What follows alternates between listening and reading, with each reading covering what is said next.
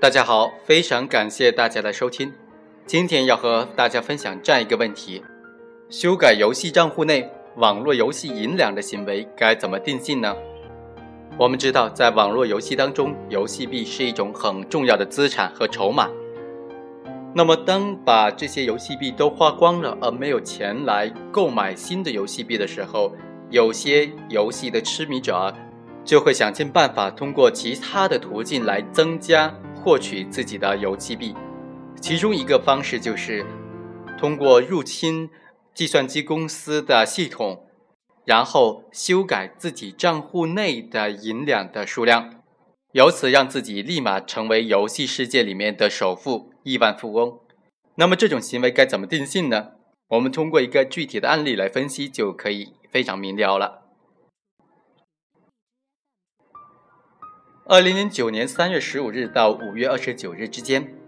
杨某伙同张某等人通过使用木马程序进入某游戏公司的计算机系统，修改该公司运营的《剑侠世界》的游戏数据，增加网络游戏币九百九十四点八三亿元，根据游戏点卡数批发价折算成人民币五百九十六点九万元。杨某等人将这些游戏币出售给其他的游戏玩家，共获利三百一十点三一万元。后来，杨某使用该赃款购买了轿车一辆、笔记本一台，现已查获在案。上述赃款已经发还给这个游戏公司，其他赃款没有起获。在本案当中，被告人杨某等人的行为该如何处理呢？存在两种意见：一种认为，本案行为人违反国家的规定。对计算机信息系统内存储、处理或者传输的数据进行增加的操作，后果严重，其行为构成破坏计算机信息系统罪。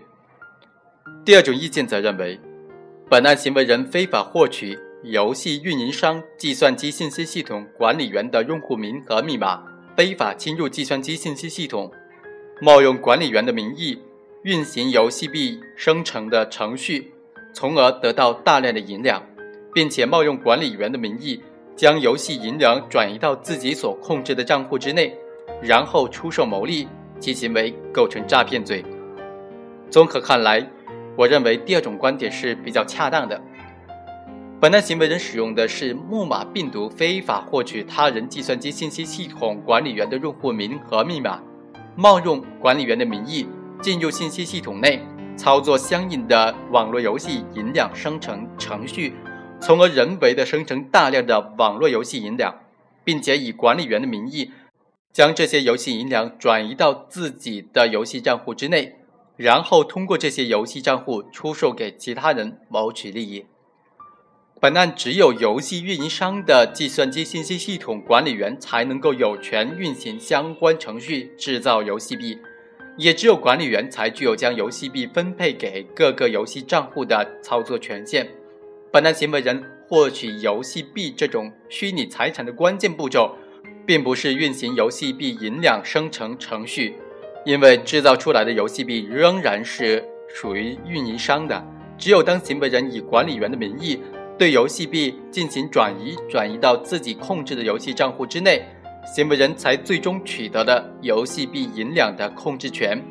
才有可能将游戏币转让给他人，进而牟利。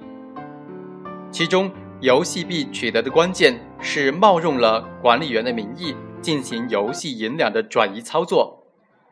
因此，本案决定性质的关键行为就是这种冒用行为。这种以非法占有为目的，冒充网络游戏运营商的计算机信息系统管理员。进行游戏银两的转移操作，最终获得运营商游戏币这种虚拟财产的行为呢？我们认为实质上就是骗取游戏运营商的游戏币，因此可以认定为诈骗罪。那么第一种意见之所以认为是不正确的呢？原因在于并不符合客观的事实，因为本案行为人的所有行为。对于游戏运营商的网络游戏运行而言，不会产生任何影响。换言之，行为人的行为根本不会影响网络游戏运营商计算机信息系统的运行。这款游戏的所有玩家仍然能够正常的上线进行玩游戏，不会受到本案行为人的影响。